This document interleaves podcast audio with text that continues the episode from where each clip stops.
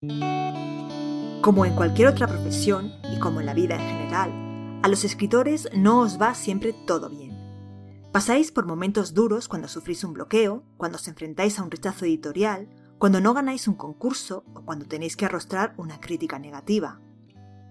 En esos momentos es normal que aparezca la frustración, y aunque la frustración es un sentimiento común, habitual en nuestro devenir personal y profesional, conviene saber gestionarla porque, de no hacerlo, puede tener consecuencias negativas tanto para ti como para tu carrera y tu obra.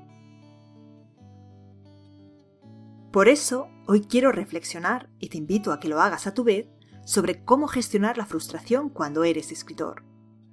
Soy Natalia Martínez y estás en Madera de Escritor. Comencemos por definir qué es la frustración. De acuerdo con el diccionario, frustrar es privar a alguien de lo que esperaba. Así, la frustración se da cuando no se cumple aquello que esperábamos que sucediera. Si pensabas que escribir tu novela resultaría más sencillo, pero al final estás suponiendo más tiempo y esfuerzo del previsto, si al revisar tu primer borrador te das cuenta de que necesita todavía mucho trabajo, si has enviado tu original a distintas editoriales y no recibes contestaciones positivas, o si no vendes la cantidad que esperabas de ejemplares de tu libro, es perfectamente normal que la frustración haga su aparición. Como ves, la frustración se relaciona con las expectativas. Esperábamos algo, pero no sucede. Y cuanta más importancia le demos a eso que esperábamos, más grande será a su vez nuestra frustración por no haberlo conseguido. Ahora ya sabemos qué es la frustración, no conseguir lo que se esperaba, y de dónde surge de la disonancia entre lo que esperábamos y lo que conseguimos. Pero hemos dicho que la frustración puede afectar a tu carrera y a tu obra, y puede hacerlo de la peor forma posible, haciendo que abandones. Cuando te sientes frustrado, es normal sentirse desmotivado. Uno siente que sus desvelos y su trabajo no han servido para nada, que la meta siempre parece a la misma distancia y que jamás se cruzará su línea. Entonces la tentación de abandonar puede volverse muy fuerte. Es difícil que ver frustradas nuestras expectativas una única vez nos haga tirar la toalla. Pero la realidad es que, con toda certeza, vamos a fracasar en más de una ocasión, porque el fracaso forma parte de la vida, aunque resulte amargo. Entonces, cuando nos vemos frustrados en varias ocasiones, es cuando corremos el riesgo de abandonar para siempre. Como además el fracaso suele darse sobre todo en los primeros pasos en el camino de la escritura, en los primeros pasos de la carrera de escritor, luego veremos por qué, si no sabes gestionar la frustración, puedes encontrarte renunciando para siempre a la escritura, a publicar, a vivir de tu obra. Y eso sería muy triste. Todavía más, la frustración relacionada con tu faceta de escritor puede llevarte a sentirte desmotivado en otros ámbitos de tu vida y entrar así en una etapa de apatía vital de duración indefinida. Por eso es importante aprender a gestionar la frustración. Veamos cómo hacerlo. Hay varias cosas que puedes hacer para aprender a gestionar la frustración cuando eres escritor. La primera es aprender que, como hemos dicho, el fracaso existe. Vas a tener que sufrir un número indeterminado de reveses y decepciones a lo largo de tu carrera. Ojalá no fuera así, pero lo mejor es asumir esa realidad. El fracaso duele y nos hace sentir mal, pero por suerte tiene una cara positiva.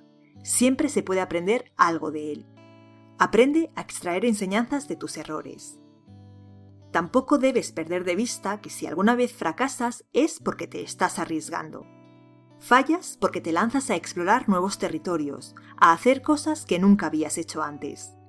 Y en esos casos es normal no hacerlo bien a la primera. Quien nunca se arriesga, quien permanece a salvo y cómodo en su zona de confort, es probable que nunca se enfrente con la frustración, pero tampoco alcanzará nuevos objetivos. Si hay frustración, es porque hay reto. La segunda cosa que puedes hacer es reconocer la frustración. No la niegues, no la ocultes, déjala fluir. Repítelo. Estoy frustrado porque no he conseguido lo que quería. Ser consciente del sentimiento te ayudará a superarlo. Date permiso para enfadarte, date permiso para sentir tristeza o rabia. Es normal hacerlo, es incluso saludable. Por último, es necesario que aprendas a gestionar tus expectativas. Como este tema es importante y complejo, merece un apartado aparte. Hablemos sobre gestionar las expectativas. Hemos dicho que las expectativas están claramente ligadas con la frustración. Es cuando no alcanzamos aquello que deseamos cuando nos sentimos frustrados. También hemos dicho que la frustración acostumbra a aparecer cuando nos proponemos nuevos retos y la inexperiencia juega en nuestra contra. Por eso te señalaba que es frecuente que la frustración haga acto de presencia en los primeros pasos en el camino de la escritura, en los primeros pasos de la carrera de escritor, justo cuando una desilusión puede conducir fácilmente a abandonar para siempre el proyecto de convertirse en autor. Por eso es importante tener expectativas realistas. Y a menudo los escritores principiantes no tenéis expectativas realistas porque no conocéis adecuadamente el terreno en el que os adentráis. Puede que pienses que escribir tu novela será algo sencillo y que en unos pocos meses habrás culminado el trabajo. Puede que creas que es suficiente con subir tu libro a Amazon para que las ventas comiencen a sumarse sin otro esfuerzo por tu parte. Tal vez pienses que basta con enviar tu original a un par de editoriales para recibir una aceptación entusiasta y un contrato editorial. La realidad acostumbra a ser distinta de todo eso. Escribir no es fácil. Tampoco lo es publicar o vender libros. Por supuesto, hay casos de escritores muy afortunados que han alcanzado sus metas de forma rápida y sencilla, pero la mayoría de las veces conseguir un hito lleva tiempo y lleva esfuerzo, e implica tener tanto formación como información. Como apuntaba, los escritores noveles tenéis en vuestra contra la inexperiencia. Para reducir en lo posible la frustración, es conveniente que, antes de acometer cualquier proyecto, os informéis bien. Solo cuando se tiene buena información se pueden concebir expectativas realistas. Sabrás cuánto tiempo y esfuerzo puede llevarte a alcanzar los hitos a los que aspiras, y conocerás los obstáculos que pueden presentarse en tu camino. De ese modo, tu frustración será menor, porque tus expectativas estarán ajustadas con la realidad. No te niegues el conocimiento ni la información. Antes de acometer cualquier tarea, asegúrate de que sabes lo que implica para hacer cálculos y pronósticos sensatos. Verás que así se reduce la frustración. En resumen, quédate con estas ideas. La frustración forma parte de la experiencia humana, hay que aprender a identificarla y a tolerarla.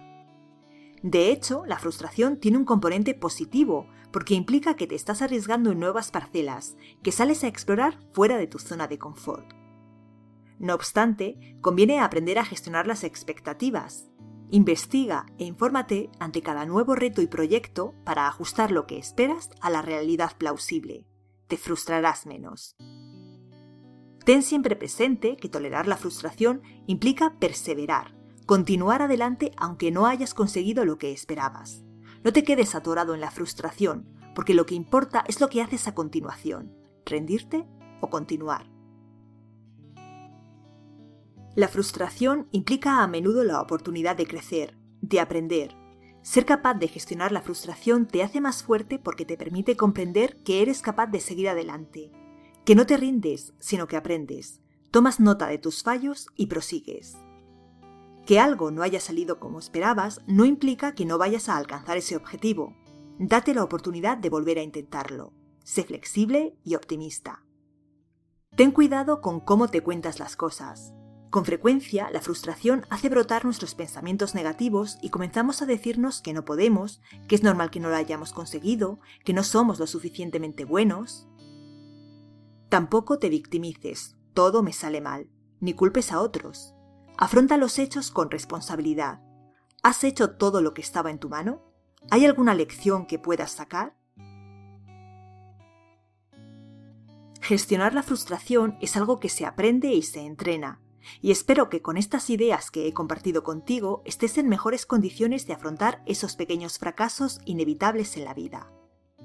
Si deseas aprender a capear la frustración y sobre todo a caminar con paso firme hacia tus objetivos, el curso Productividad para Escritores te puede ayudar.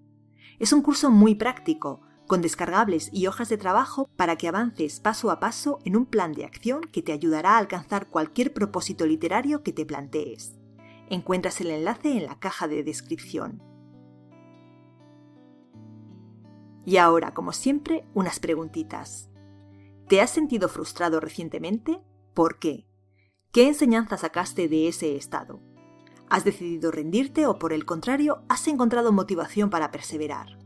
Hagamos un ejercicio de catarsis colectiva antifrustración en los comentarios. Y ya sabes que te espero dentro de 15 días con un nuevo episodio en el que te hablaré sobre los capítulos. Suscríbete para no perdértelo. Mientras tanto, ¿qué tal si te pasas por sinjania.com y le echas un vistazo a nuestro blog? Tienes más de 600 artículos sobre escritura que te van a entusiasmar. Y puedes unirte a nuestra newsletter para no perderte los nuevos. Ya verás cómo te gustan. Nos vemos allí. Un abrazo. Ah, y por cierto, muy feliz año nuevo.